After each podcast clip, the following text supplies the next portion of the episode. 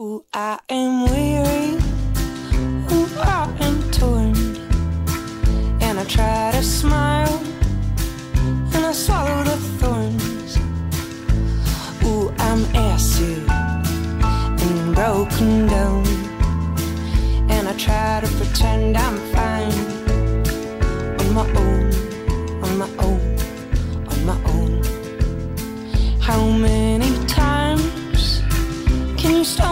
Ground and get back up? No, don't you bother, I'm fine. Oh, the lights you adore, they're burning me down. And as hard as I try, I can't hold your hand, hold your hand, hold your hand. Cause the chips on my shoulders, they're dragging me down like leaded wings. Keep me shackled to the ground, hey. And as hard as I try, they don't lift me that high. So I'll hide at the bottom and I'll rest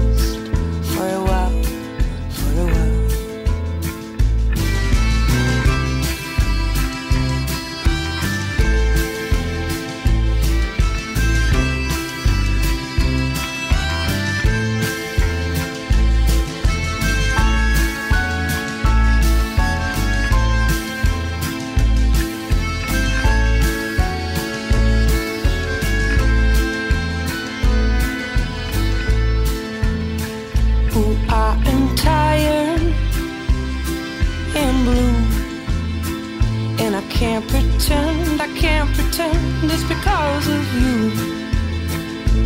Oh, the arrows, they blow, they're striking me down.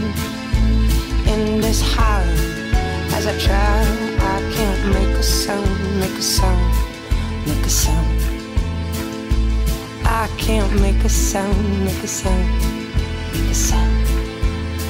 No, I can't make a sound, make a sound, make a sound. I can't make a sound, make a sound, make a sound. No, I can't make a sound, make a sound, make a sound. ¿Qué tal? Estoy ¿Y se ocupado en una cosita nada más, pero ya estoy, ¿eh? Da- listo, nosotros arrancamos. Por Susana, eh, ¿vos qué decías? Episodio número 90 de Mi Gato Dinamita. Nunca llegamos, nunca llegamos, nunca, nunca pensamos llegar a tanto. Y creo que no llegamos tampoco, si no nos vamos a de- des- desmoronar en la mitad. Che, ah, una cosa que pensé, perdón, ¿eh? Eh, nosotros eh, eh, ya estamos como, como chanchos con este tema, pero eh, por ahí hay gente que arranca, viste, nadie obliga a la gente a arrancar en el, en el episodio cero si, si son nuevos oyentes. Y ¿Cómo que por ahí no? sabe quiénes ¿Cómo somos. no? Entonces yo creo que lo primero Sí que tenemos que hacer es obligamos. prese- presentarnos. Como, claro, claro. La gente no sabe quién es quién. Porque, bueno, Susana, si la gente, nuestros eh, eh, eh, escuchas, nuestros este, seguidores son inteligentes y deben saber que de los tres, ¿cuál es Susana? Esa, esa la, pueden, la pueden deducir. Pero quizá no saben de las dos voces, por lo menos al principio, hasta que empezamos a revelarnos quién es quién.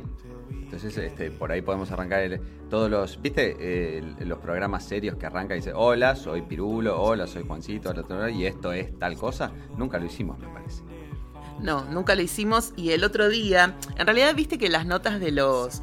de, eh, cuando un periodista serio, serio digo, eh, no, no necesariamente que se refiera a política o a temas de economía, sino serio en Serio su de- para hacer su trabajo, claro. Claro. Cuando está entrevistando a alguien, lo primero que dice es, ¿qué tal? Yo soy fulano de tal. Y se presenta y ahí arranca la nota. No solo el eso. otro día- En la radio también viste que eh, mientras se estira la charla, cada tanto cuando vuelve a retomar el periodista dice, bueno, eh, y acá seguimos eh, hablando con Pirulo, yo soy tal, como que si alguien se acopló en el medio, vas a ver quién es este, la, la persona. Pero eso es todo gente profesional, no nosotros. No, terrible, terrible. Tantos años de estudio el divino botón porque no, no lo aprendimos. Y el otro día estaba escuchando un programa en donde mm, habían llamado al abuelo de una actriz. Lo enganché de casualidad. Habían llamado al abuelo de una actriz. No, ni siquiera sé para qué lo, lo llamaron. Pero la idea era que la chica le iba a decir al abuelo que lo quería al aire. Ok. Y el abuelo parece que es un cabrón y ya arrancó con el pie torcido la nota. Y en un Mm. momento el conductor se mete en la charla Mm, y el abuelo lo sacó cagando. Claro, claro. ¿Y A usted mí- quién es? Yo tengo una, yo tengo una muy baja tolerancia. Va, en realidad no es que tengo baja tolerancia, tengo demasiado alta o muy bajo el umbral de la vergüenza ajena. Enseguida me, las cosas me dan vergüenza ajena y eh, me quiero escapar. Y una de las cosas que me da mucha vergüenza ajena son, que es, muy difícil para mí escuchar radio, por eso este, me, vuelco a la música o a los podcasts u otra cosa, porque cuando escucho radio y en general todos esos programas donde hablan con la gente y hay veces que es medio no un no un- digamos no, no es una emboscada pero no Ah, es horrible eso. pero no es planeado viste que lo llaman a alguien medio así de la nada y, y le salen con un tema medio descolgado o los tipos están laburando o están en otra cosa y los- eh, me pone muy muy mal. Y enseguida me dan ganas de salir corriendo a apagar la radio me, me- tengo muy baja tolerancia a esas cosas. Entonces yo me imagino el pobre señor abuelo de la actriz esta ay lo vamos a llamar de sorpresa y el tipo no, no tiene ganas de hablar con ni con la nieta imagínate con alguien de la radio ¿Qué No, tal? así que el- el hola, señor- hola. hola quién quién es Soy Guillermo, eh, pero no, no me digan bien. que me presente porque ¿qué puedo decir de mí? ¿Qué puedo decir de mí? Bueno, Soy sobre Guillermo. todo. El, el nombre con eso ya estamos. Claro, Yo Willy, bueno, me dicen Willy, me dicen Willy. Ahí está, Willy, yo soy Sí. Tinto y, y- y Susana es Susana. Eh, soy un diletante. Muy bien. Ayer Dolina le- eh, veía una entrevista que le hacían y él decía que antes a la, al amateur en todo se le llamaba diletante. Exacto. Pero vos no bueno. sos un amateur. Perdón que te que no, no, no. tuviste años de estudio. Sí, sí, sí. Que Acá no entre- nos salga es una cosa. Eso pero iba a que decir, entre todos acá, entre todos acá debemos sumar entre nuestras carreras este, oficiales, ¿no? No, no, no lo que uno aprende todos los días este, investigando, pero Claro. carreras oficiales do- donde nos dieron un título, tenemos décadas sumadas entre nosotros. No Sí. se nota. Sí, sí, sí, sí. Y sobre todo Willy, porque Willy es de- capaz de hacer más talleres que yo. Viste, en general el locutor siempre está haciendo algún taller de algo, de canto o de esto. Yo no. La verdad que hice los de doblaje nada más que no se notan, pero los demás, no, No, y- muy y- tranqui.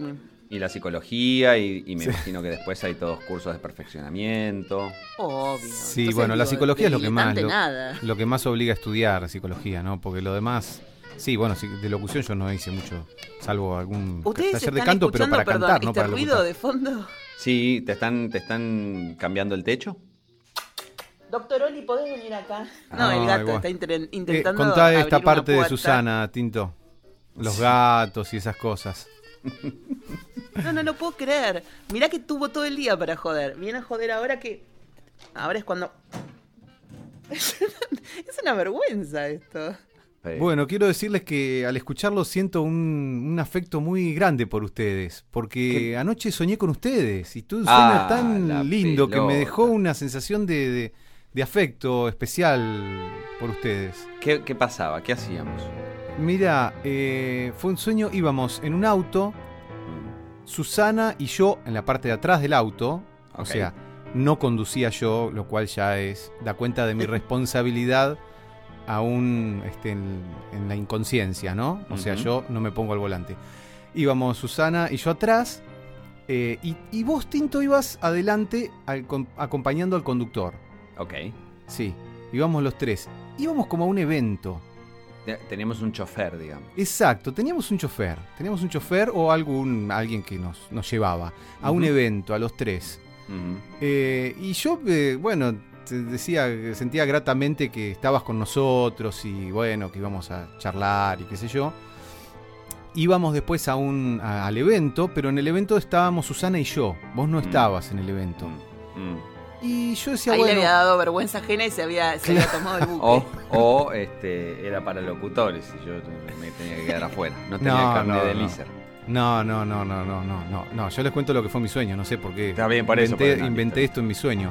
Pero de repente vos no estabas, yo un poco lo comprendía, sé que siempre estás como muy ocupado, qué sé yo, y, y entonces pensaba, bueno, no, no puede venir con Se nosotros. tuvo que ir.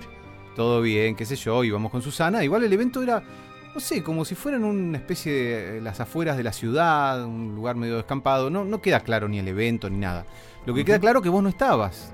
Entonces yo de repente medio que buscaba, porque decía, uy, ojalá que venga, tinto, qué sé yo. Y buscaba así. Y, y vos estabas durmiendo eh, en un jeep Mm. en un jeep sofisticado, en un jeep eh, que estaba bueno, así como debe ser, supongo. Pero el, chip que le gusta a Susan. el de los primos de. Susana, sí. Claro, claro. Eh, un jeep que estaba, estaba bueno eh, y el jeep estaba totalmente embarrado. Y vos estabas en el... Lo había agarrado yo. Claro. Y, y vos estabas acostado durmiendo, eh, Mm. ¿no? Como muy cansado, durmiendo en el asiento del conductor así como estirado. Y yo pensaba que, bueno, que lo de tu cansancio respondía que eras una persona muy ocupada.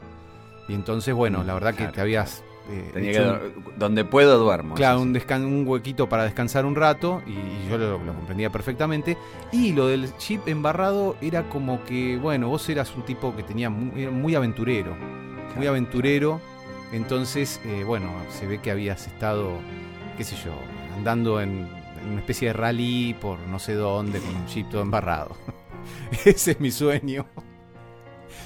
Y me dejó un afecto muy especial para, en relación a ambos, así que se los quería contar. Porque Bueno. ahora me alegro bueno, me de alegra que nos hayas imaginado en un auto. Eso a mí me encanta porque además eh, estoy, estoy soñando bastante seguido con autos. Y, y una de las últimas veces soñaba que manejaba, pero que no, mira, no, no usaba los espejos retrovisores, o sea que me iba a pegar un palo en cualquier momento. Ajá. Y el otro día eh, que me iba con las llaves del auto y cuando me sentaba no sabía apretar la pedalera, o sea, no, no sabía, no sabía manejar directamente. Claro. Pero tenía el auto y tenía las llaves y la desesperación. Así que me alegro que me hayas puesto en la parte de atrás porque hubiese Sí. sido bastante sí, sí, trágica sí. Yo la eh, puse a salvo, puse, nos puse a salvo nosotros dos atrás. Bueno, y, y él durmiendo. y Tinto adelante, una persona responsable que seguramente para que no se duerma el chofer o algo así le daría charla. chofer. Claro, claro. Fue un buen. Auspic- bueno. Auspicia mi gato dinamita, Jeep Renegade. Es así. que empiecen Eh, a, a- poner plata. Le Bueno, vamos y a, quiero- a pedir unos mangos a, a este a la gente de Fiat, a- al amigo, eh, ¿cómo se llama? El señor este italiano. Ay, Eh, sí, Ratazzi. el de los zapatos. A Ratazzi. a Ratazzi, Cristiano, que habla en italiano que y- tira unos mangos cristianos. Habla con acento italiano y siempre vivió en- en Argentina, desde que nació acá. no- Pero ustedes saben que Ratazzi, más allá de que Ah, sí. le gusta mucho la Argentina, etcétera, etcétera, es este miembro de la, de la familia Agnelli, los históricos dueños de Fiat y ahora, bueno, Chrysler, Jeep y varias otras cosas, Ferrari, sin ir más lejos. Ajá. Este, él es eh, nieto de. creo, nieto o hijo de Susana Agnelli, una de las. La hermana. Claro, la hermana de, de Gianni. Así Ajá. que, o sea, o sea, es parte de la familia. Que esté acá, no sé si es porque él tiene un cariño muy grande por la Argentina o, lo quieren tener lejos, pero este, Es muy probable las dos cosas. Pero vos viste el documental de Agnelli, que está, está muy bien el documental. El tipo no lo ponía vi, primera, no lo vi. le encantaba, la- y bueno, yo no, no podía no verlo. Y le, le encantaba la velocidad, Mm. iba, pero a una velocidad escalofriante. A mí no me gusta mucho la velocidad. Claro. Y me pone, mis primos son re de poner primera, cuando tenés un auto que se la banca o que está diseñado para, para ir a gran velocidad, este, yo no, no, no, no, no te subo. Claro, claro, lógico. Pero este andaba con, por esos lugares de Italia, viste que, que vas a dar, que agarrás la curva y, y casi que te caes. Sí, todo, eh, Italia, sobre todo la parte del norte, donde está Turín, que es donde está la, la fábrica de Fiat, etcétera, etcétera, tenés este, está muy cerca de, de- de, digamos, de, la- de las montañas. Para De el los lado- riscos. Claro, te vas para, te vas para el lado de Suiza y está, está todo lleno de montañas, o para el lado de Francia todo lleno de montañas, es hermoso, pero Sí. peligroso también para manejar. Muy peligroso. Hay una película que, mm, que es la de Luca. Ay, ayúdame con el apellido, que ahora no me acuerdo. Guadañino. De Guadagnino, que es una, la historia de una familia de mucho dinero, donde la, la señora es rusa, ya la habíamos Ah, nombrado sí, acá. Sí, sí, ahora me va a salir, sí. Y ellos ponen un. El amigo del, del hijo de esta mujer pone un restaurante, o, o planea poner un restaurante en una parte bastante elevada de, de la montaña. Y para llegar ahí hay que pasar por, cierto, por cierta zona medio. No tan empinada, pero bastante empinada. Y muy angosta. Mm. Lo mal que la paso yo con esos momentos, lo mal que la paso. Claro, claro. No, no. Muy Bueno, hablando de espejitos retrovisores, yo me acordaba, hace un tiempo salí en mi auto y, y bueno, de repente digo, uy, tenía los espejitos retrovisores retraídos. Los dos de las dos puertas. Pero claro, no es que recién salía, habían dado prácticamente, no sé, 40 minutos por la ciudad. Y digo, Dios, nunca vi los espejitos retrovisores. Bueno, Sí. nada, por eso eh, soñé que no manejaba yo, ¿no? Me siento, me pongo muy nerviosa con eso, con esos datos. Sí. Eh, de- debes, asumo que debe ser peligroso. La gente mira por el espejo retrovisor a ver si viene algún Sí, auto sí. acostado, Por algo momento. moto. Por algo en algún momento uno tendría que... Es más, lo primero que eh, cuando te enseñan a manejar en las eh, eh, academias o con un profesor, etcétera, etcétera, lo primero que te dicen cuando te- uno se sube al auto, hay como una especie de, de- de checklist que hace uno en la cabeza que va pasando como con los pilotos, pero más, más, más austero, más pequeñito, pero como los pilotos que chequean varias cosas antes de despegar. Esto es lo mismo, pero uno lo hace ya casi inconscientemente, que es sentarse, acomodar el asiento, ponerse el, el cinturón de seguridad y mirar los dos espejos retrovisores de las puertas y el espejo retrovisor interior para ver que esté todo acomodado y se vea Claro. bien. Se nota que Willy eso se lo saltea. No, eso me lo salté. Eso no, en las salté. academias no, no, se- no se lo enseñaron. En que y que auspicie en ACA que Ken también. se así vamos a, Claro. vamos a llamar a ACA para que auspicie al menos el segmento tuerca de, de, de Mi Gato Dinamita, que es en el momento en donde yo digo que quiero aprender a manejar, Tinto insiste en que vaya a aprender Claro. y me, me alientan a comprarme un auto. Para mí, igual te tienen que enseñar tus primos, que son muy tuercas en serio. Claro. No, no. Ayer estaba el mejor amigo de mi primo, que es recontra tuerca, mal, así, como, bueno, como mis primos. Por eso so- es el mejor amigo de mis primos. Y siempre cambia de auto. Tiene, viene con un auto distinto todos los días. Y ayer viene, vino con un Jeep que es divino. Mm, Me iría con él, salvo porque tiene las ruedas súper altas para andar en la playa. Claro. Y, pero es divino, divino. Y yo le decía, ay, qué lindo y- manejar con esto en la playa. Y me dijo, y subite y maneja. Y si yo no sé manejar, y me dice, yo no puedo creer, sos la única de la familia que no maneja.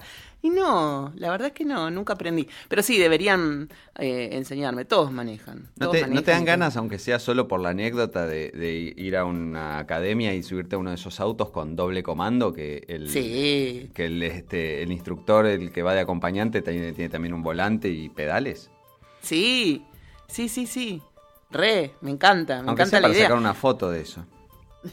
Y también pensaba el otro día en qué parte de, bueno, más cerca de, de- de tu casa Tinto vive por la zona de Del Viso, de Ujú. Pilar, y, y todos mis primos están por, por Pacheco y, y otro lugar que no me sale el nombre.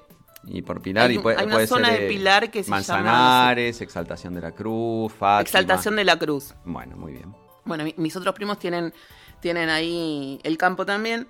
Y, y yo pensaba en qué lugar, en qué lugar de Pilar, Exaltación de la Cruz, Pacheco, podía yo ir este, a andar en auto con alguno de mis primos y, y que nadie corra peligro, digamos. Ningún Y yo te digo, cuanto más uno se va hacia ese lado, Exaltación de la Cruz, y ya pasando Pilar, o Fátima, o esa- esas zonas, es lindo porque es campo ya casi abierto, entonces este, son caminos que no pasa mucha gente, en general de tierra, pero bueno, para aprender a manejar da lo mismo. No, por eso. Y yo y además para hacer el fa- un- algo que no- ustedes no, no hagan en sus casas, pero la idea de, de, de grabar el podcast mientras yo, ya sabiendo manejar, andaba en el auto por primera vez. Esto fue un plan que tuvimos hace un, hace un año, creo. Mm. Eh, grabar el podcast conmigo manejando. Pero y se como puede, yo porque nunca... abrís el Skype o el Hangouts o lo que fuere y vas contando. ¡Ah! Tipo a los gritos, se escuchan, se escuchan las bandadas de pájaros escapando, Bueno, los la- perros, las Eh, vacas. Hace, hace unos días atrás, las vecinas que, que de la familia que viven al lado de casa que me dan miedo. Yo las conozco, eh, me dan mucho miedo. Sí, sí, sí. Ahora pusieron una, una casa, una- un- en el garage lo convirtieron en una... Lavadora de mm, perros. eh, peluquería de perros, claro, Ah, que se llama ah. Patitas Traviesas. No hacen nada Entonces, de ruido, está- ¿no? No, no, no hacen ruido, no, por suerte no. Pero se pelean entre Pero, ellas. pero el, el- sí, sí, se pelean muchísimo, eso sí. Perros tienen un montón de perros, muchísimos perros. Pero no sé, no sé si es en mi nuevo análisis o qué, pero no, no me está molestando para nada ese tipo de cosas. Muy bien. Eh, y, y bueno, y el otro día, eh, bueno, Silvia se las encuentra a ellas con un auto nuevo que se compraron, el auto incrustado en un... O sea, arriba de la vereda y trabado entre dos postes. Mm. Entonces, bueno, Vero le dice, ah, ¿nos puede ayudar, vecina? Le dicen a Vero y, y le pregunta a la conductora, le dice, ¿este es el freno? Ah, bueno. O sea, no tienen idea. Se compraron un auto y no tienen idea de cuál es el freno. O sea, es terrible. Yo las veo subirse al auto y salgo corriendo. Es, es terrible. Es terrible. Pero bueno, cada vez más miedo les tengo a los vecinos al lado. Ponele un sticker que diga, esta, esta persona no sabe Claro. manejar. No, no, y sobre todo hay que poner un sticker en el, en el pedal que diga freno. freno, embriague. Porque es tremendo. ¿Este es el freno, vecina? Le preguntaron. No sabían ni cuál era el freno. No, no, cosas que Eh, pasan increíbles, ¿no? A veces pasa que la gente que sabe manejar eh, manual se compra un automático, eh, que es cada vez más común. Antes era muy raro los autos automáticos y hoy en día son, te digo, casi, casi en algunos momentos la norma.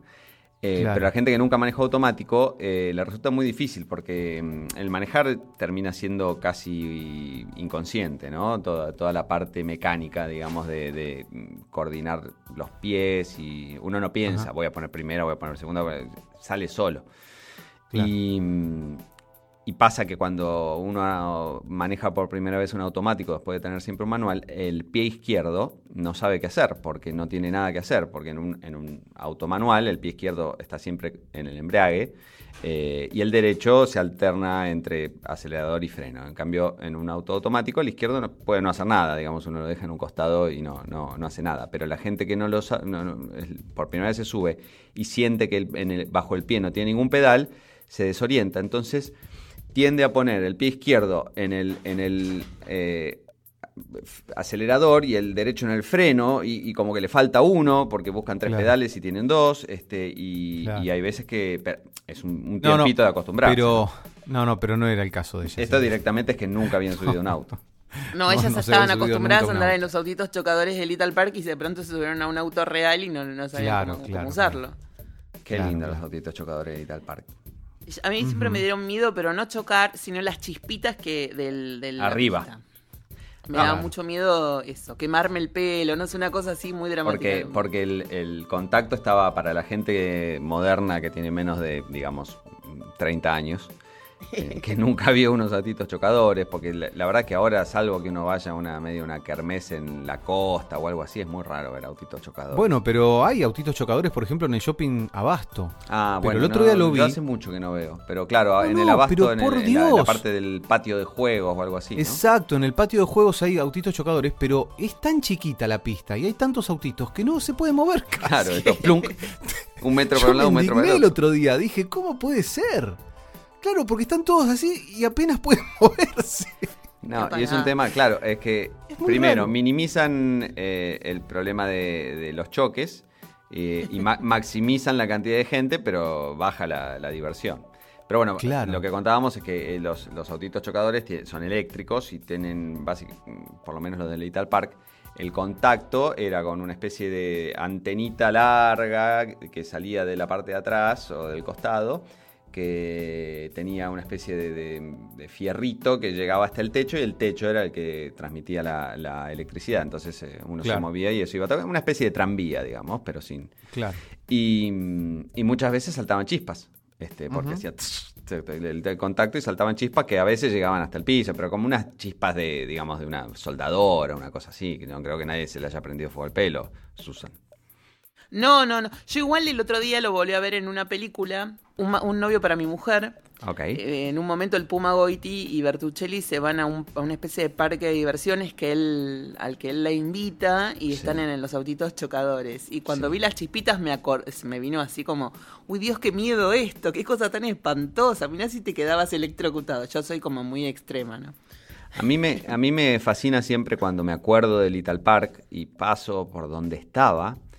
Eh, me parece increíble que allá, ahí estuviera el Little Park, en el medio, o por lo menos en un costadito de la ciudad, pero digamos en una zona céntrica, que para todo fin práctico, de las más eh, caras, zonas más caras y, y- y, y notables, digamos, Recoleta y qué sé yo, y estaba ahí un parque de diversiones que era un, un griterío, luces, ruido, gente, eh, ahí en el medio, o sea, duró un montón. Muchísimos años.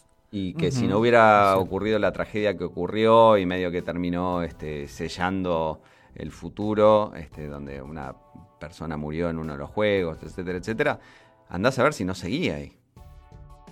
Y, y mirá, seguro. Ah, por el, el Parque de la Costa sigue, funciona, tiene juegos, no tengo idea yo. Hace muchísimo Sí, que sí, no sí. voy.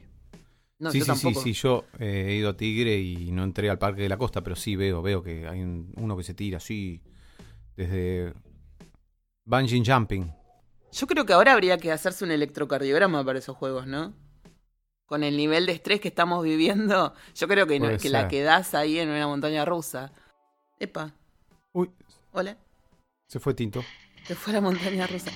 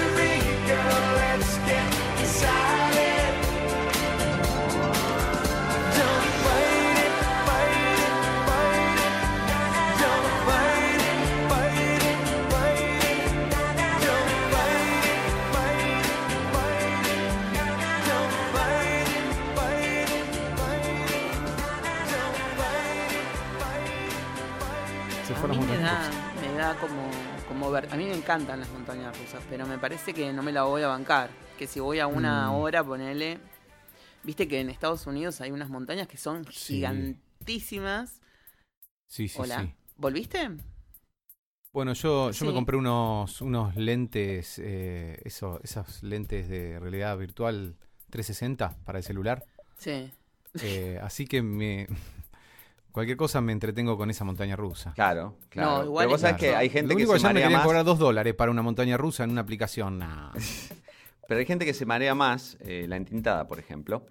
Ajá. Hay, mm, hay montañas rusas ahora en los parques de diversiones que son virtuales. Básicamente, eh, imagínate que uno se sube a una especie de... mm, eh, están esos simuladores también que hay acá en los shoppings, pero bueno, eso no- algo parecido a eso, pero un poco más grande. Pero básicamente te metes en una caja que tiene un sistema de movimiento hidráulico. Entonces uno entra en la caja y se sienta y debe tener, no sé, dos filas de ocho asientos. Y adelante una gran pantalla. Y después la caja esa se mueve. Y entonces en la pantalla, cuando muestran que uno se cae, la caja esta se pone, digamos, a 45 grados hacia abajo y uno siente Claro. que se cae, pero en realidad siempre se está moviendo en un rango bastante limitado. Pero la entintada se marea más en eso que en una montaña rusa real, porque se siente claustrofóbica además de eh, el movimiento. Claro, claro, claro. Este, y la última vez eh, que fuimos, que los chicos querían ir a todas las montañas rusas, y a mí me gustan, digamos, no me molestan y la paso bien, ella subió a una, la pasó mal, se tomó un dramamine y dijo, igual yo los espero abajo de cada uno. Y, y como estaba con el dramamine, eh, se dormía una siesta que cuando salíamos de la montaña rusa estaba roncando ahí en un costado, la teníamos que despertar, ir a la otra montaña rusa, se tiraba, dormía y así pasó todo el día. Ah, la pasó re bien. No, ella Bueno, feliz de de la vida porque dormía y no se subía a las montañas rusas, ¿qué más quiere? Había una, una montaña rusa virtual en un Garbarino hace unos días. Auspicia Garbarino. Eh, y, y bueno, y, y estábamos, estábamos en la cola para, para la montaña rusa en Garbarino. Estaba eh, Corona, eh, adelante nuestro, Jorge. y yo y mi hermana después, Jorge Corona. Ah, eh, Bueno. está grande, Ah. ¿no? Sí, sí, sí, y yo lo filmé. Podríamos compartir el video de Corona en la montaña rusa. eh, de esta montaña rusa. era muy berreta todo, pero la verdad es que era impresionante el efecto, a pesar de todo eso. Eh, era, era impresionante el efecto de, de- con los poquitos movimientos que hacía Sí. el, el- O sea, me imagino que debe ser una montaña rusa, debe ser muy realista. Porque esto era muy chiquito, el efecto que hacía la silla no se ponía a 45 grados, pero solamente la vibración te producía un gran efecto. Me imagino que el cine 4D, que nunca fui, o 5D, Claro, tiene esas cosas. debe ser muy impresionante el realismo que, es- que hay entre la visión 3D y 360 y, y los efectos que te tiran, porque poquitos efectos ya con el video te... Es que básicamente uno está engañando al cerebro, porque lo que ves es lo que uno vería. Y la sensación del cuerpo, de- el equilibrio, supongo que es lo que- los centros de equilibrio que están ahí adentro Sí. del oído medio y qué sé yo, con que uno lo sacudan un poco ya lo siente. Y a veces Claro. te tiran un vientito en la cara y con eso ya eh, el efecto está logrado. Exacto, eso es lo que, exactamente eso es lo que yo quería decir. Me sorprendió porque los efectos eran mínimos y muy chiquitos y el video era muy, muy, muy básico eh, y la definición y qué sé yo, pero con esos poquitos eh, elementos el cerebro realmente se engañaba totalmente. Parecía que te estabas cayendo, parecía que realmente estabas a 45 grados. Eh, bueno, o, o yo soy muy poco, mi cerebro es muy poco exigente. No, bueno, lo voy a tener, lo voy a tener que probar. La verdad es que no, no probé nada de eso y solamente lo veo en las películas y me da risa. Pero nada más. Es que de afuera es una pavada. Y si vos ves a la gente de afuera, decís, mira este idiota cómo está levantando los brazos y gritando y lo único que hace es estar en una silla que se mueve un poco. Pero cuando uno está dentro, este, el efecto es notable, como dice, como dice Willy. Sí, sí, sí. eh, eh, a mí me parece que un, un buen, un buen simulador debe ser impresionante. Este. ¿Qué pasó? Perdón. Están, se están portando Es muy que- mal los gatos, ¿eh? Sí, sí, sí, sí, sí, sí. Parece que estaban durmiendo y se, se despertaron y ahora están descontrolando todo y no puedo... eh, quieren abrir un lugar donde tengo placas de mm, estas, las, las cosas de sonido, lo- Mm. para acustizar la pared, Claro. que tienen eh, lana de vidrio atrás y se la comen, se No, la quieren comer. Eso, tiene que ser terrible para un gato, para y cualquiera. lo Claro. hicieron. ¿Eh? Pero escúchame, ¿a vos te parece otra vez, otra vez, todos los días el mismo problema? Ándate para allá. Me haces quedar mal, me haces quedar mal. Sí, no- Ay, nunca, soy mi nunca- mamá, chicos, soy mi mamá. nunca hubiéramos esperado esta, esta conducta por parte de gato. No. Voy a tomarlo como modelo para, para intervenir con Felipe. ¿eh? Esa idea de, de me haces quedar mal, me haces quedar mal es, es muy fuerte. Es muy fuerte porque proyectás. Estás proyectando. Exacto. ¿Qué le importa No al gato? importa, cómo- no me importa lo tuyo, me quedar? importa. No me importa lo tuyo, me importa mi imagen. Y encima tampoco ¿No? es efectivo porque al gato no le debe importar en absoluto tu imagen. Así que. No, imagínate a un niño, no le importa tu imagen, imagínate si le va a importar a un gato. Con todo respeto, ¿no? Este, Qué bárbaro, pero bueno. Eh, bueno, está bien. Igual, Susana, hiciste un Pedagogía intento de intervención ahí que fue, fue interesante, pero no sé si funcionó. Sí, pero viste que eh, trato de no gritarles, ahora tengo esta nueva... no- de no enojarme demasiado, pero me- eh, no quiero que, que vol- salir corriendo de vuelta al veterinario. Vamos, chicos, basta. O al hotel, o al hotel. Al hotel. Ah, Soy bueno. lo que extraño el hotel. Claro, el veterinario por si tienen algún problema, porque debe ser muy complicado comerse lana de vidrio. Eso es, es vidrio, es vidrio. sí. No, no, no, No. Eso debe ser terrible. Por ahí. ahí sí, o Esta- sea. Un hilo, más allá de que sea muy peligroso, es un hilo, pero lana de vidrio ya estás hablando, digamos, de algo, Vidrio. un material que, que- que, digamos, sería tóxico o peligroso para cualquiera. No, pero Claro. es, es terrible. Vos sabés que mm, una de las cosas que les quedan a los gatos como, como hábito después de comer el, el alimento industrial es el apetito pervertido. Mm. Y comen basura. Yo tengo amigos Entonces- de apetito pervertido. claro, pues pasa en los humanos. Y ahora están tomando unas gotas para controlar el apetito pervertido. Y Antonio, An- yo no lo puedo creer, lo hace a propósito para que vean, para que escuchen que todo lo que yo cuento es real. Claro. que cuando hacen quilombo, Sí, sí, sí. hacen quilombo. Entonces, bueno, están tomando esas gotas para para el apetito pervertido, porque si no, viste, se comen las jotas, se comen lo- el, el secador de piso, tenés que estar todo el tiempo controlando que no Cuando uno creía nada. que, que no, nada, nada nos iba a sorprender eh, en este podcast, ahora aparece el concepto apetito pervertido. Me Sí, gusta. muy me gusta. interesante. Genial. Muy es interesante. genial.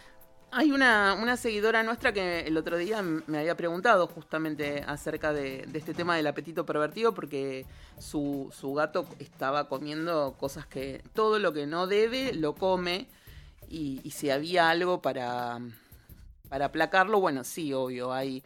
No sé si es homeopatía o antroposofía, pero lo que le están dando al gato eh, hace dos días es para eso, para que la, la corte un poco. ¿tenés, ¿tenés muchos medicamentos que le das a los gatos? Porque Sí. siempre Tengo estás como dándole gotitas o sacando fotos de lugares donde combinan frasquitos y líquidos y, y cosas así. ¿Les dan muchas gotitas? En realidad, una de las cosas que justamente hablábamos el otro día en el consultorio de Teresa, lo importante es la prevención, que es lo que yo le digo a muchos seguidores de mi gato dinamita. Mm. Si tu gato tuvo uno, dos, tres, gato o perro, ¿no? Episodios de infección urinaria, de vómitos, de lo que sea, tenés que ir al veterinario a que te haga una ficha.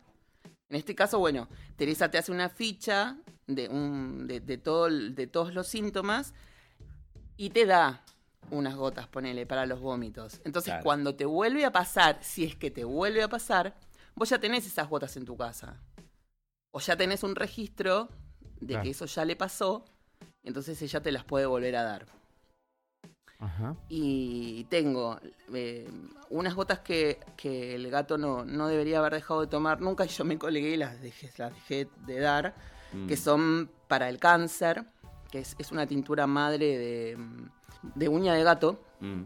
Y después tienen esta que es para el tema tiroideo, para el desbarajuste tiroideo y la- el apetito pervertido.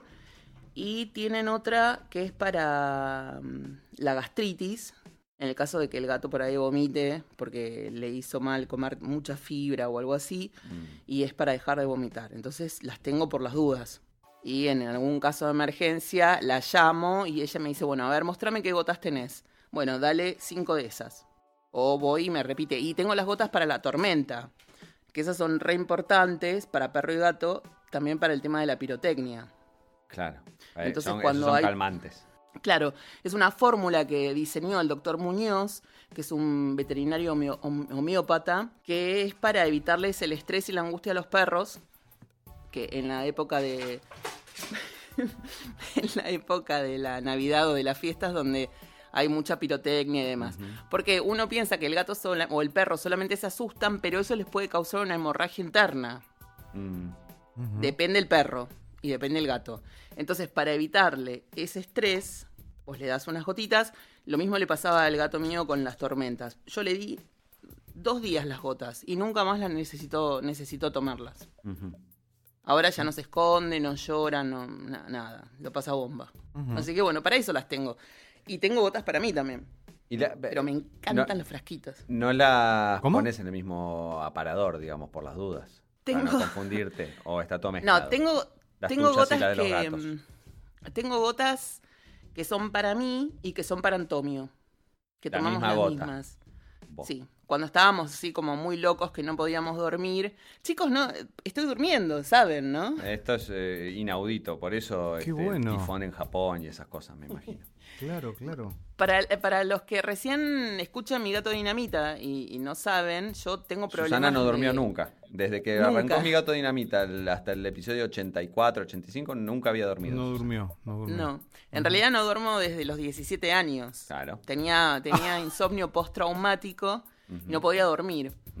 Y ya me habían visto un montón de especialistas y, y- y médicos especialistas en sueño, eh, psiquiatra, psicólogo, me dieron yuyos, me dieron, bueno, pastillas. Palo en la cabeza. Nada, nada. Dramamine. La entidad te pasó Dramamine. Claro. No, terrible, terrible. Y mm, con medicina antroposófica, con unas gotas que me dio que me dieron para justamente para el trauma, puntualmente para el trauma, Mm. para el tema de los dolores postraumáticos, la angustia, para limpiar los recuerdos, ping, pude dormir. Claro. Perdón, porque haces un, un- como un collage, ¿no? Para limpiar recuerdos junto con... Es como una película la de, medicina- de Philip Dick. eh, o, o un capítulo Claro. de La Dimensión Desconocida, todo esto.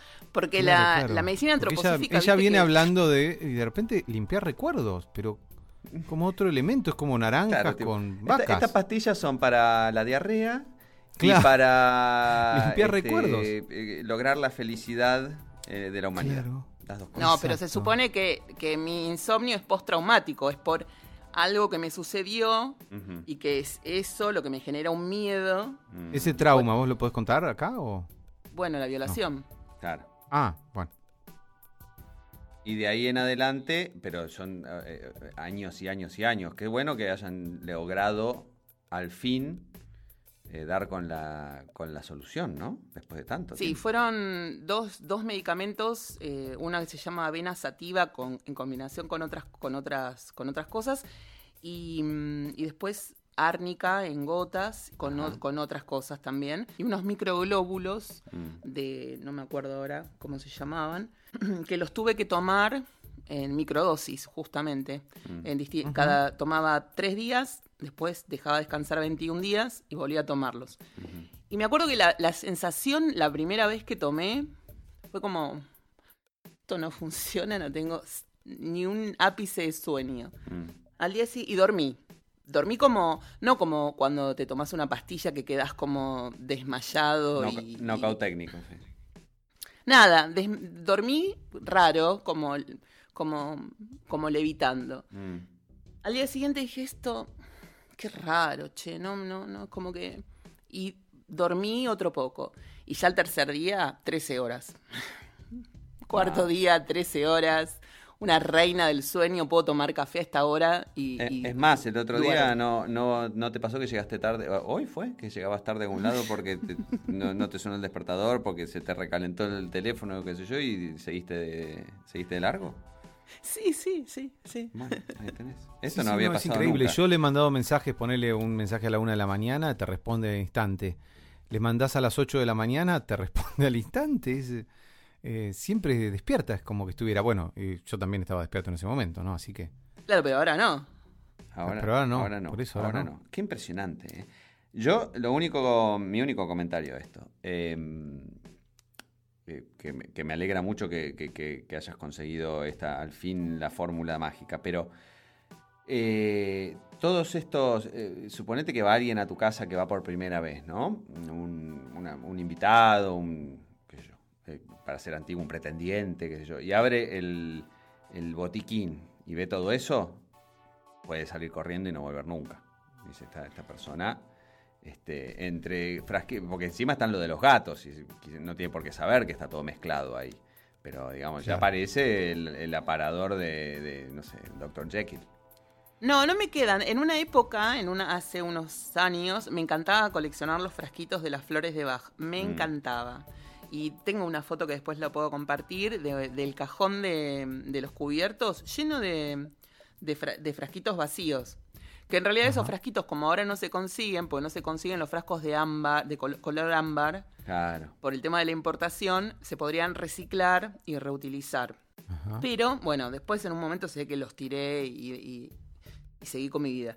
Pero ahora lo de los gatos los tengo en una valijita chiquita y ahí pongo todo lo que es, son los, los triturados que usamos para ellos, para las comidas y demás, que por cualquier emergencia, si tienen esto mismo que te digo, gastritis o, o, algo que necesitan reforzar, tienen como un, que es un polvito de triturados, que lo- bueno, todo eso lo pongo ahí en esa valijita. Y lo mío, que ya no es mucho, porque lo del sueño ya no lo tomo más, porque ya duermo. Ajá. Ajá. Lo No tomé menos de un mes, Ah, ah, para terminar el frasco nada más. Ajá. Pero no, no tengo más. Y la, la- Teresa me dijo, bueno, si te pones muy loca algún día y ves que no podés dormir, volvés a comprarlo y lo tomás, pero Pero el efecto Digamos sigue, digamos, ya está. Es como que hizo Sí, un claro. switch, hizo un clic Sí. y ya está. Claro, claro. limpió, bueno eliminó, eso. sanó y, y yo sigo mi vida. Qué bueno. Y eso lo, no lo tengo más porque, bueno, eh, ya, ya lo usé. Entonces solamente me quedan los que estoy tomando ahora, Mm. Que es un, un remedio, que va, unas gotas para, para decir, acá estoy yo, ¿no? Y, y que, que todo este quilombo de mi familia, que mi tía se enferma, que mi primo se enferma, que esto, no me afecte y no me enferme a mí también. Mm. ¿Y qué más tengo? Eso más que gotas necesitas rajar. Mu- mudarte a otro país. Sí, a Dinamarca, Ahí que está un poco más lejos. Claro, claro. Groenlandia. Groenlandia. Tengo una, una persona que conozco, eh, estuvo de safari fotográfico, volvió hace poquito creo, pero bueno, eh, en su Instagram tiene todo, todo el tema de Islandia y qué sé yo, y, y en un momento estuvo en Groenlandia, eh, que fue a, a fotografiar todo el tema de la aurora boreal. y. Bueno, era tipo safari en el sentido que iban y se quedaban toda la noche y dormían en carpa y iban ahí al medio de la, de la digamos, naturaleza sin, sin ningún pueblo cerca, y qué sé yo, pero bueno, las fotos fantásticas. Quería, nada más, dijiste Groenlandia y me acordé. Por favor, seguí con tu, con tu historia. No, bueno, interesante. No, de los- Hay de los que verla la aurora de- porque a veces no la, no la captan los que van a verla, Claro, claro, claro, claro. Lo- los frasquitos, estaba hablando de los frasquitos. Los y la- frasquitos y la, ámbar. medicación. Ah, me encantan. La verdad es que me da pena tirarlos cuando se terminan y me encantaría juntarlos, pero ¿para qué los voy a juntar? si no, no tienen, no, salvo Pero- para poner condimentos, qué sé yo. no son lindas, son linda este, eh, decoración. Igual eso te pinta de cuerpo entero, que había gente. Nuestra época era muy, digo nuestra época, pues somos todos casi coetáneos, ¿no? Este, pero nuestra época era muy. Eh, yo de chico mm, mis amigos coleccionaban, eh, a ver si usted- los de ustedes eran igual. Latitas, era muy de la latita de gaseosa, de cerveza o algo sí, así. Sí, sí. Y en un Sí. momento, miren la locura, ¿no? Este, lo que era la cultura en ese momento, que ya no es así. Marquillas de, de cigarrillos. Sí, sí, sí, sí. Yo tenía un Ca- conocido, me parece que había hecho el estudio de grabación, lo había armado todo con las, con las marquillas de los cigarrillos. La puerta. Perdón, ¿Marquillas a qué llaman? ¿Cajitas? Claro, era- Claro. eh, pero era la cajita, porque eh, tenías las dos cosas, ¿no? Tenías cajita y tenés, tenías el, el paquete eh, blando, Ah. llamémoslo. Entonces Claro. había una forma de desarmarlo, de, ah, tanto la cajita como el, como el paquete, que lo desarmaban con mucho cuidado este, y, y lo desplegaban y, y bueno, y, y guardaban las marquillas y había como ediciones especiales y en un momento salía, no sé, Camel eh, sacaba una edición especial de, de- de- ¿viste? Una- con unos dibujos distintos o no sé, de Navidad, en la época de Navidad o lo que fuere, y, y la idea era ir y conseguirlos y, este, eh, y tener todo lo que tenía que ver con alguna marca o con todas las marcas posibles de marquillas de cigarrillos. Era muy de nuestra época la de colección. Claro, claro. Yo eh, coleccionaba estampillas en un momento de mi infancia, bueno, preadolescencia, y monedas. Y entonces nos íbamos con un amigo mío de Necochea al puerto y desde abajo de los barcos pedíamos a los marineros que estaban arriba del barco que nos tiren Ah, es buena. estampillas y que nos tiren monedas. Y nos tiraban estampillas o monedas de Rusia, de Holanda, de todo el mundo teníamos. Ah, eh, tenía, tenía, porque yo... Un eh, dealer. sí. Muy buena. ¿Eh? Mon- moneda no, eh, nunca coleccioné, Claro. pero estampillas o sellos. Y sí, por ahí nos tiraban un sobre y había estampillas en la época que había claro. estampillas, obviamente. Y bueno, era increíble volver después a la casa de él, porque estaba, vivía más cerca del puerto. Era una época donde el puerto era accesible a, a que uno vaya caminando hasta el lado del barco. Eh, ahora está todo cerrado, pero en esa época sí, llegábamos hasta el barco y nos tiraban, eh, sí, monedas y, y bueno, después las lustrábamos con brillametal las monedas. Claro. Y era un tesoro tener una moneda de Holanda. Y las de- estampillas las despegaban Sí. con vapor. de Rusia. Sí. Las despegábamos con vapor, obviamente. Mm. Sí, sí, sí. Sí. Con vapor y las guardábamos y, y teníamos toda una colección y había unos cuadernitos para poner las estampillas. Claro. El álbum, el famoso álbum de estampillas. Yo perdí, perdí el interés cuando me di cuenta de que no me servía para ganar plata eso. No, Claro, eso seguro. porque Perdí el interés estampillas no valían automáticamente. la plata que mostraban los verdaderos coleccionistas, esos que tenían un sello, no sé, que no, que no se conseguía y que... O, no o sé. había una estampilla famosa, yo me acuerdo de una porque en una época también coleccionaba. Es muy, de, preadolescente esto, porque después uno se Sí. da cuenta que es al pedo y que te están sacando la plata. Perdón, Claro. perdón por la expresión. Claro. Y, que, Sí. y que uno iba al, al lugar de filatelia eh, Sí. y, o, de, como se dice, de filatelia o de numismática y, y los Sí. tipos te decían, ah, llegó la nueva. Yo coleccionaba en particular de eh, Islas Malvinas, eh, y Sa- Georgia, Sandwich y del Atlántico Sur, digamos, de ahí. este, y, y me venía, no, salió una cosa nueva, y me rompía en la cabeza y yo decía, ¿y esto después? Sí, sí, es súper especial. Para mí, me la vendían a mí solo, las inventaban ahí atrás. eh, un desastre. Así que es muy de a los 10, 11, 12 años, después uno se da cuenta que no sirve para nada.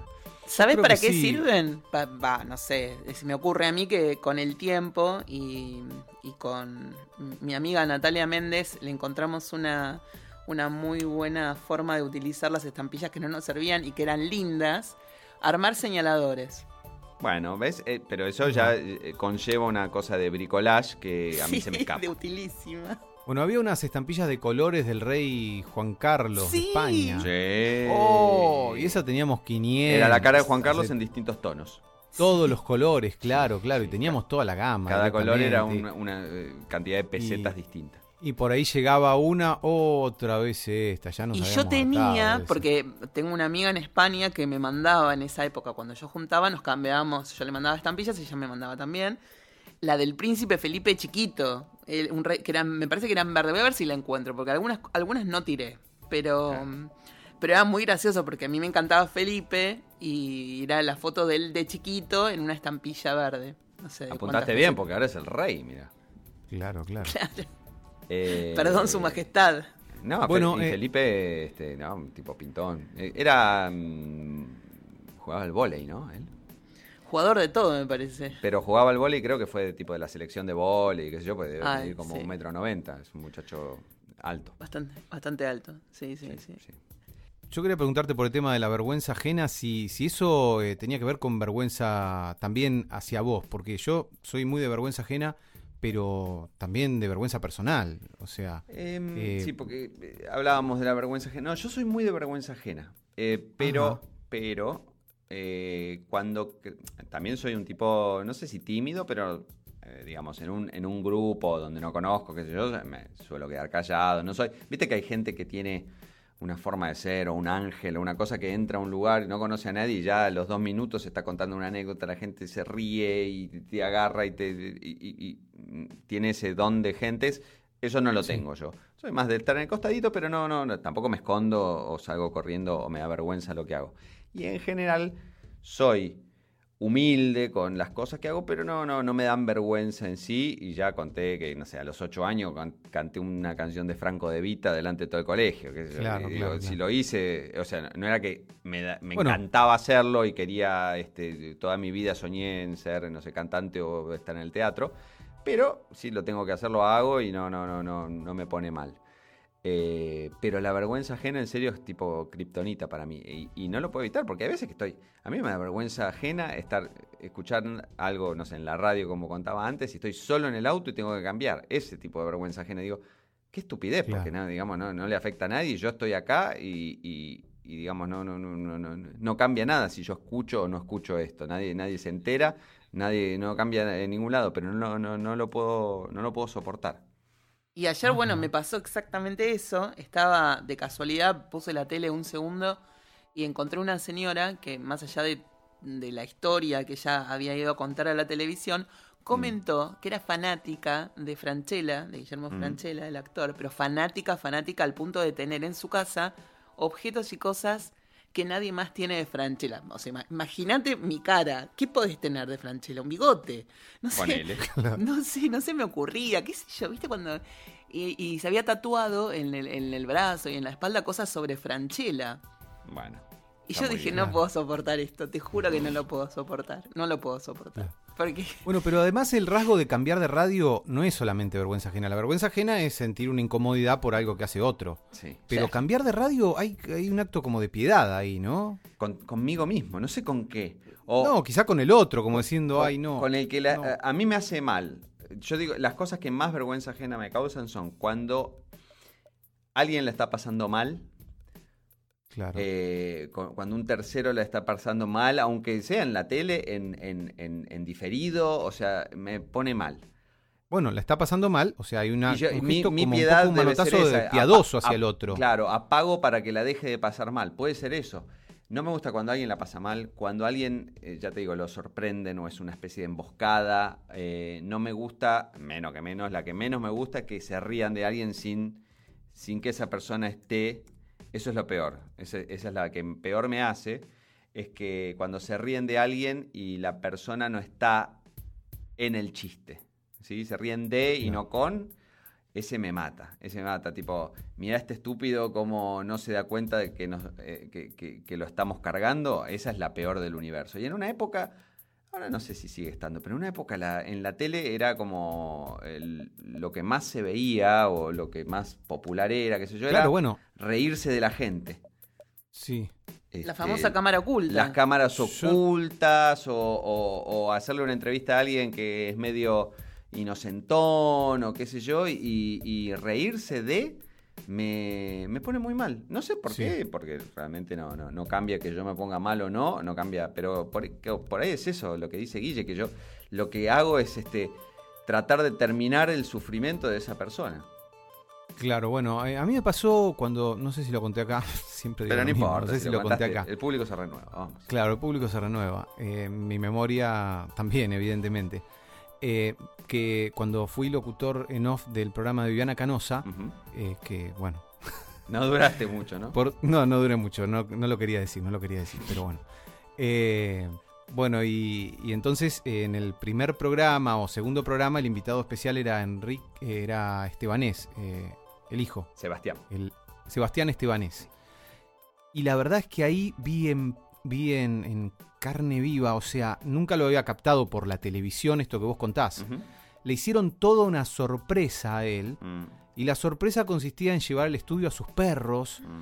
y en hacerlo hablar con tal. Y, y en el estudio se vio claramente todo lo insoportable que era todo eso para el tipo. Claro, que de repente de verdad lo habían sorprendido. Eh, emocionate, dale, emocionate. Eso- Claro, oh. o sea, para el tipo fue insoportable. ¿Qué hacen estos acá, los perros? ¿Y qué hace esto? ¿Y qué?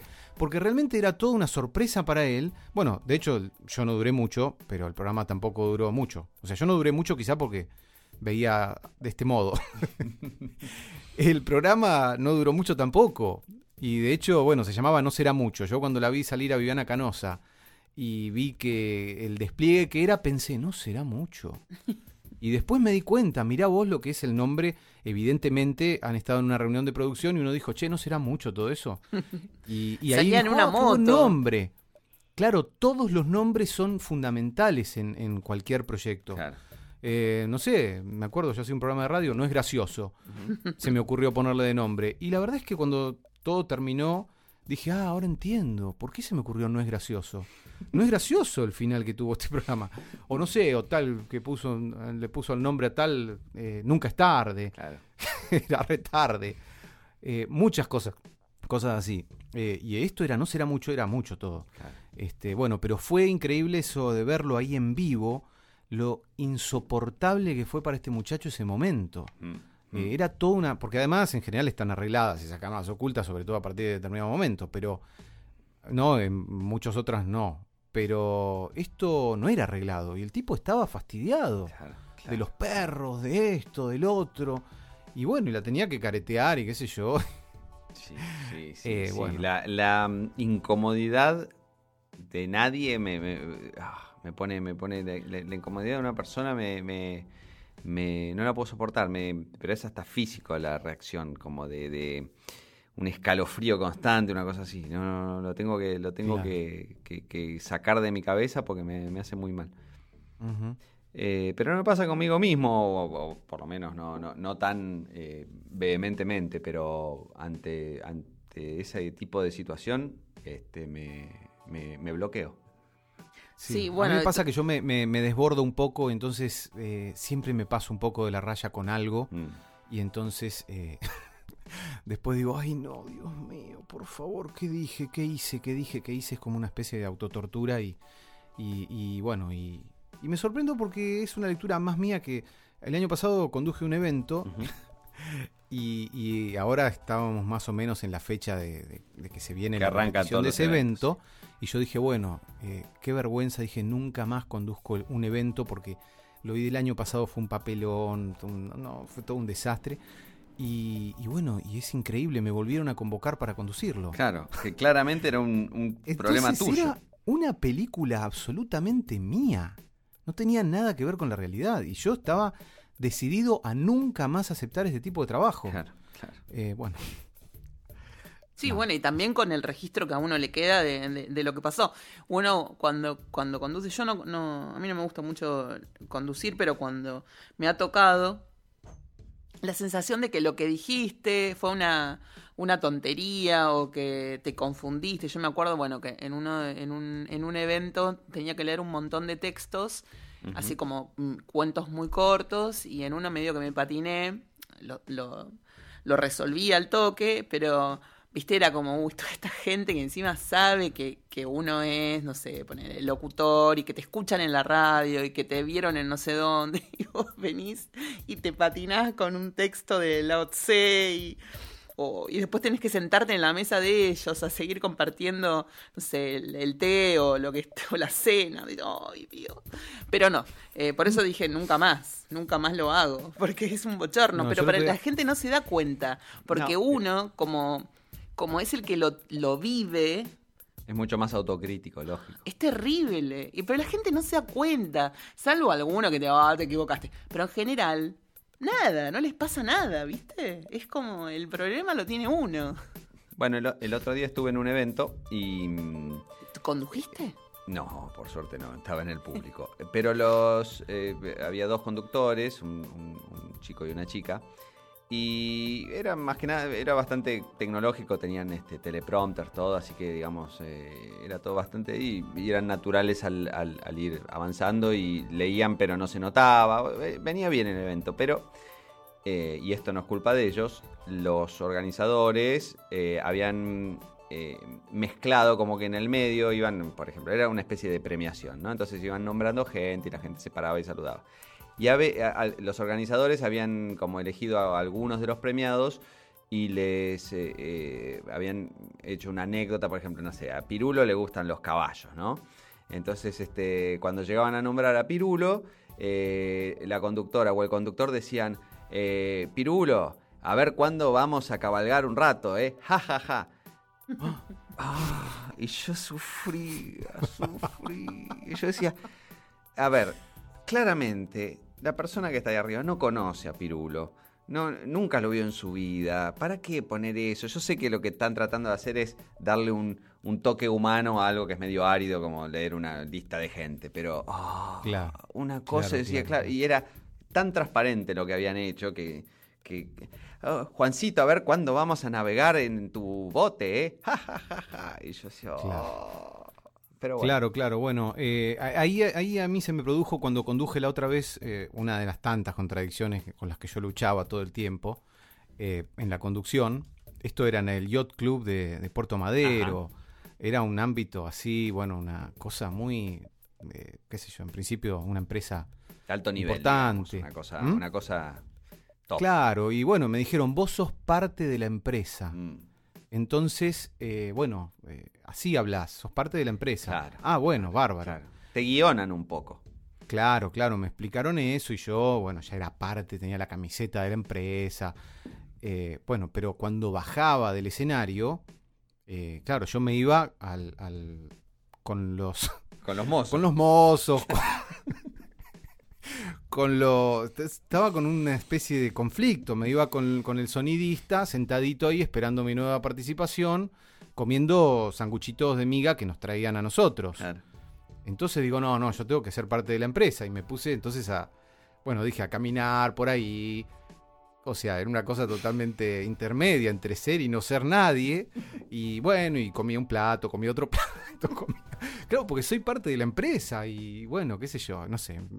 Pero se- Entonces dije, se no, soy un. O sea, papelonero, claramente, si estas empresas tuvieran entre sus, vamos a decir, eh, no sé, que el- si el gerente de marketing fuera también locutor, listo, Claro. porque ahí sí, Sí. ya cierra todo. Pero no, claramente Claro. tienen que con- contratar a un, a un profesional eh, de, de esto, pero sí, y tienen que armar esta ficción. Exacto, por ejemplo, una este ficción año pavota.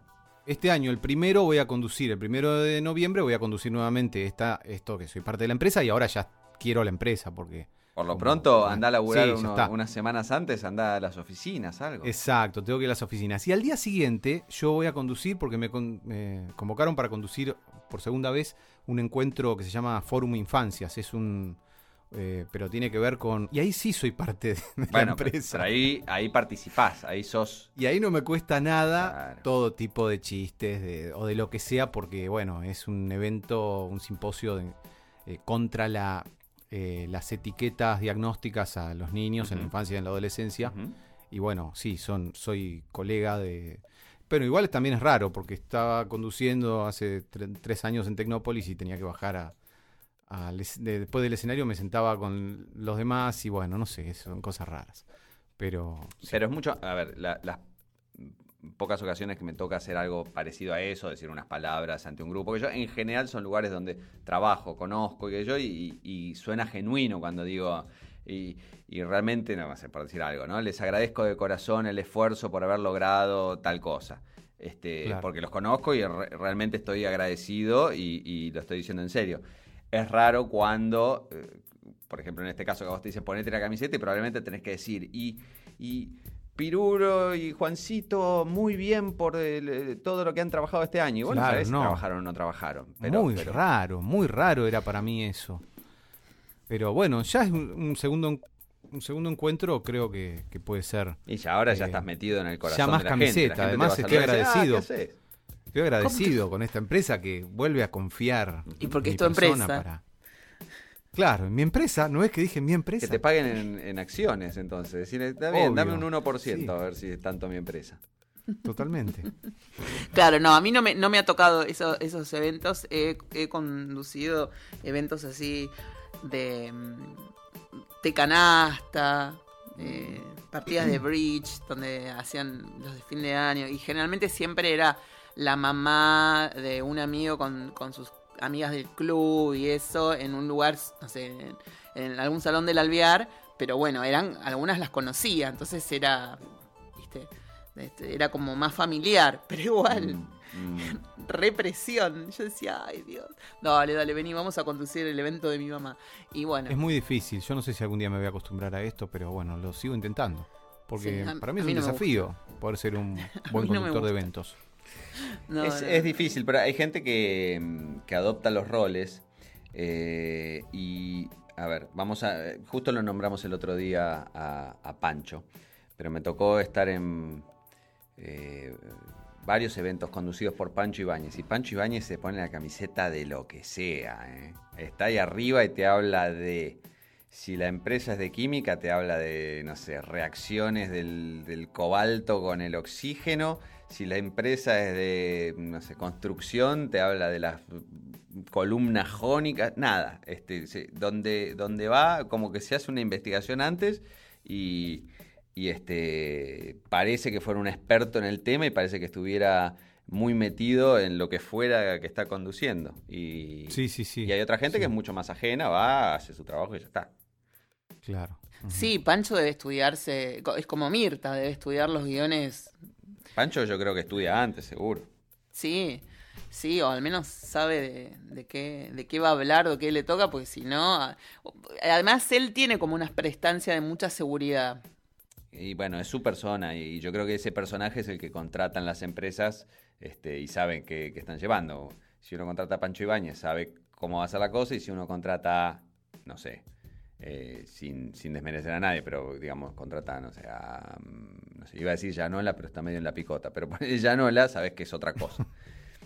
Este, y, y bueno, pero bueno, este, está muy bien. A mí me parece que ese tiene que ser tu, tu métier ahora, Willy. Eh, Sí, tenés que sí. hacer 100, 100 eventos al año, digamos. Sí, exacto. Dos, Exacto. tres por semana. Claro. Totalmente. ¿Te imaginas? Y, y, y ¿por, por qué me interesa esto? Nos traes un tupper con sanguchitos, canapé. Sí, sí, otra que sanguchitos, eh, ñoquis rellenos. Ah, bueno, no, no, eh, lugares de, de, sí, de- bueno, de catering sí. pulenta tenés que ir. Sí, Nada sí, de té sí. canasta que te den, no sé, dos, dos palmeritas. No, bueno, pero un té no. canasta en el alvear es otra cosa, ¿eh? Bueno, un té canasta en el alvear, si te dan toda una de esa, esa torre gigante que, que te traen Ay, ¿viste? sí. de- con los, todos los platitos. Igual yo no, no, no consumo nada, ¿te imaginas? Porque o te manchás, o además porque, viste que cuando uno se pone muy nervioso, si comió algo, la, voz te sale mal, bueno, es todo un tema. El locutor, yo nunca pruebo nada por las dudas, ni siquiera café, porque el Mariano Álvarez, un, un colega, siempre me dice que el café te irrita las cuerdas vocales. ¿Cómo vas a ir a trabajar y tomar café? Claro, y me reta. claro. Entonces, no, pero yo me imagino, te comes un alfajor dulce de leche y, y te empastas, te empasta la garganta, en serio. No podés hablar, no podés hablar. Exacto, Entonces, exacto. ah, un poco de agua tibia y nada más. Y ya cuando te vas, te vas.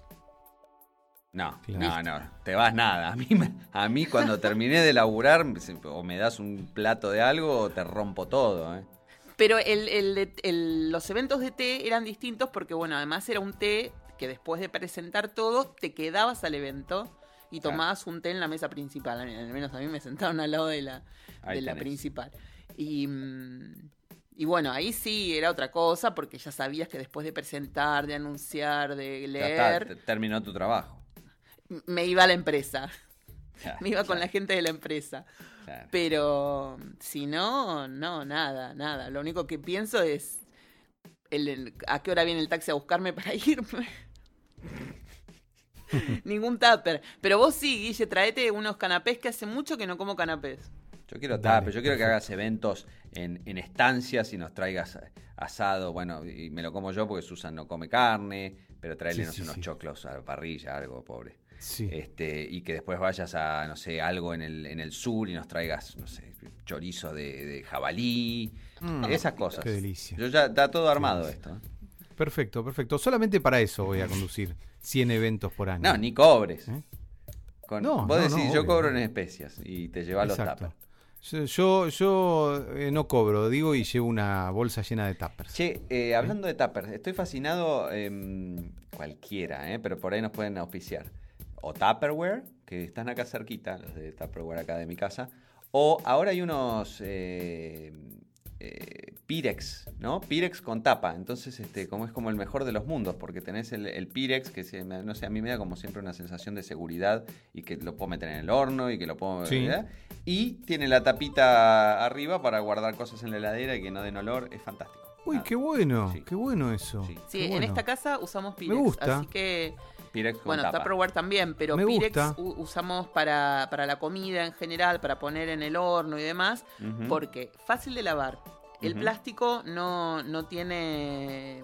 No hay ninguna posibilidad de que se metan bacterias en los poros porque es vidrio. El vidrio. Claro. Entonces claro, es eh, súper es- saludable. Exacto, eh, lo que tiene Sí. el vidrio es eso, es que es este, más, eh, digamos, eh, ¿cómo es la palabra? Eh, acé- acético, no sé cómo se dice, este, Sí. que el Acético. vidrio, no, claro, no hay, no hay, porque no, no, no, no. Viste que el, el plástico eventualmente se raya, se mancha y ya empieza a agarrar este color y no, no, no es lo mismo. El vidrio es fantástico. Sí, así que acá usamos Pirex por recomendación de la veterinaria de los gatos que nos dijo, hace todo en la Pirex. Ahí Y tenés. entonces usamos todo Pirex. Pirex. Sí, y entonces que- que decías que... Me gusta el vidrio, me encanta el vidrio. El Sí, vidrio a mí es lo también. mejor. ¿Cómo, se llamaban los... eh, ¿Se acuerdan la, la publicidad cuando éramos jóvenes? Nosotros, este, este es un vejestorio este, este podcast Durax. de hoy. En- Durax. Ah, Durax. Que estaba uno caminando y se le, se le caía esos Durax. Sí, ese- había unos Durax eh, color ámbar hablando Ese de que estaba caminando era quien después se casó con eh, Verónica Castro. Ves que todos los caminos confluyen en ¡Apa! un lugar. Sí, Martínez, Era Martínez, Martínez, exacto. Ah, Sí. Martínez, eh, eh, Jorge. el tenista. Jor- eh, sí. Jorge Martínez, que era tenista. Sí. Sí. sí, sí, sí. ¿Se casó con Verónica Castro, Jorge Martínez? O tú, no, noviazgo, no sé. Un- una- No, se casó. ¿Cómo no voy a saber yo de la vida de Verónica, Verónica Castro en esa época? Que Qué era grande, Jorge Fanático. Martínez con el esos amor de mi esos vida. Dientes, esa, esa sonrisa y ese pelo, ¿no? Medio así tipo Puma Rodríguez, este, bien Sí, Jorge Martínez. sí, claro, claro, claro. Mi película favorita con Jorge Martínez era una de Mingo y Aníbal, era la que pasaba en el Sheraton. Había una de Mingo y Aníbal que pasaba en el Sheraton, el malo era Rubén Green. Eh, estaba también, que me gustaba mucho, esta chica, la morochita, ahora no me va- ya me va a salir. Y, Mónica y- Gonzaga. no, ojalá, también me gustaba esa. No, eh, Traverso, Eh. Susana Traverso. Susana Traverso. Susana Traverso. Sí, me gustaba Dios mucho. mío, Susana era, era eh, Verónica Castro y después Susana Traverso. Ah, Totalmente, para mí un eran. genio. Bueno, y él hacía de profesor de, de tenis en, infancia. en el Sheraton. Claro, exactamente, sí, sí, sí. Qué Gran genial. película Sí. esa. Porque Bueno, y él hacía la propaganda del, del Durax, Durax toda la vida. Sí. Durax, Y- toda la vida. Y si voy en algún momento de mi mamá que voy a tener que ir, voy a sacarle fotos a algún plato Durax que todavía debe tener. No En lo de mi sé. abuela de Adrogué, eh, tenían, tenían esa, ese, el juego que era color medio amarillento, este, Exacto. oscuro, ámbar, ese Como los frasquitos de, que coleccionaba Susana. Claro, del Claro. mismo color de los frasquitos. Este, Sí, eh, y no, eh, eh, algo hay que inventar realmente, porque el plástico para los vasos no es lindo, pero a mí no me gusta, o el acrílico tampoco, pero los, los de vidrio en mi casa se rompen sí, sí, demasiado, sí. demasiado, o sea, rompemos muchísimos vasos y copas por, por mes. Y cuanto más lindos, aunque sean de vidrio, ¿no? No estoy hablando de cristal, que obviamente Sí. es muy frágil, pero mismo hay algunos de vidrio, pero eh, cuando son lindos, ¿por qué son lindos? Porque el vidrio es, es- es, este, eh, finito. Si no, ya tienen esa cosa medio de lupa y que so- son más toscos. Sí. Pero cuando, cuando Sí, son sí, lindos es porque el vidrio es finito. Y cuando el vidrio es finito, a veces mismo por hasta el, eh, la diferencia de temperatura, uno abre la canilla, estaba muy frío lo que estaba dentro, sale Claro, como- ¡pum! se- Como dijo Susana de las Copas. Exacto, eh, se rajan y sonaste. Sí, pero mm, yo tuve que, mm, por esta causa que a veces yo tenía un vaso de con agua en la mesa de luz y venía el gato y lo empujaba y bueno, terminábamos en drama porque se rompía. Terminé Claro. comprando un juego de vasos de, de, de acrílico Mm. y me olvidé totalmente. Ya, ya no sé lo que es tener un vaso de vidrio. Los guardé, pero justamente porque cada vez que sacamos un vaso de vidrio o se raja o le pongo el agua muy caliente Claro. y el vaso se me rompe en la pileta o se me El patina. acrílico, eh, el cuando vaso de acrílico lavando- sería hermoso. El vaso de, acrí- de acrílico sería lindo si no fuera que se va opacando. Claro, se, se- se- como que se raya, se micro raya. Exacto. ¿Sabes que los míos no se microrayaron? El único problema que tuvo uno de los vasos de acrílico es que lo dejé cerca del fuego y se me achicharró. Pero fue lo único. Vos tenés un problema con el fuego, Susan. Yo creo que tenés que cambiar todas las hornallas, poner todo eléctrico, porque un día vas a prender fuego todo el barrio, ¿no? De todo Olivo. La quinta de Olivo, este, el presidente está en peligro.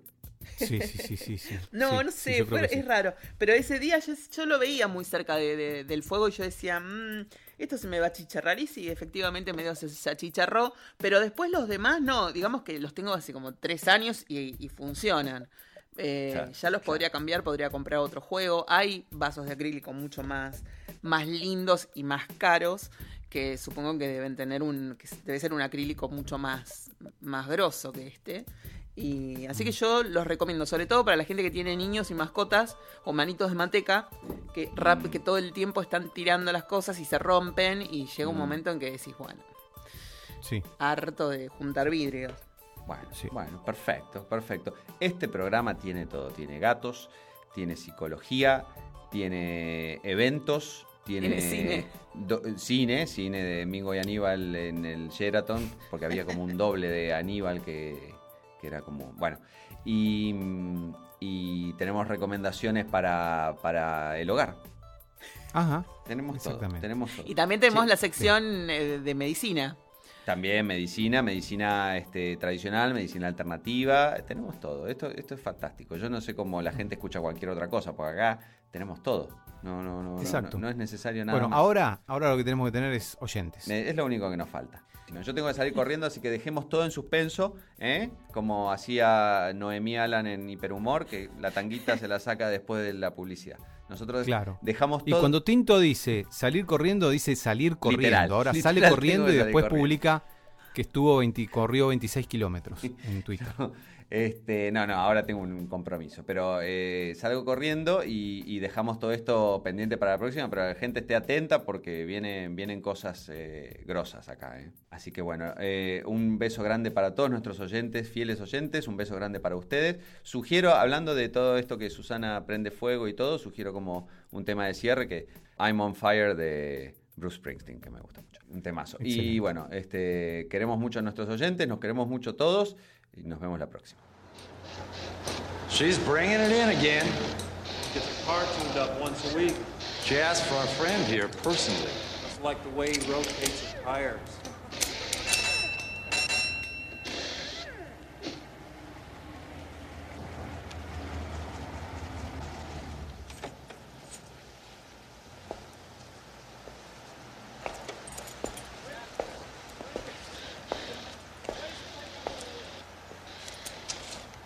Hi. Oh, hiya. How's it going? It's going okay. All right. You think you could have it ready for me tomorrow morning? Sure, sure. I can even, uh, I can even bring it out to you if you want. No. We live way out in the hills. I'd better come pick it up. Uh, yeah, I guess so. Here.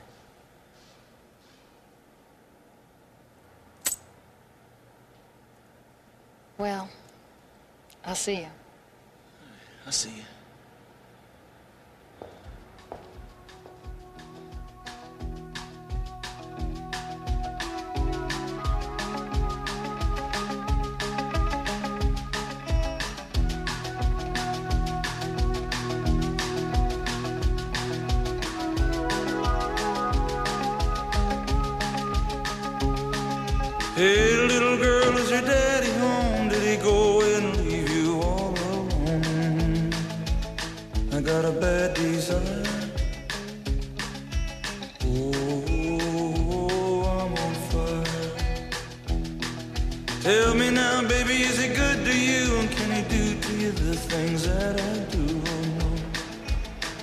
I can take you high.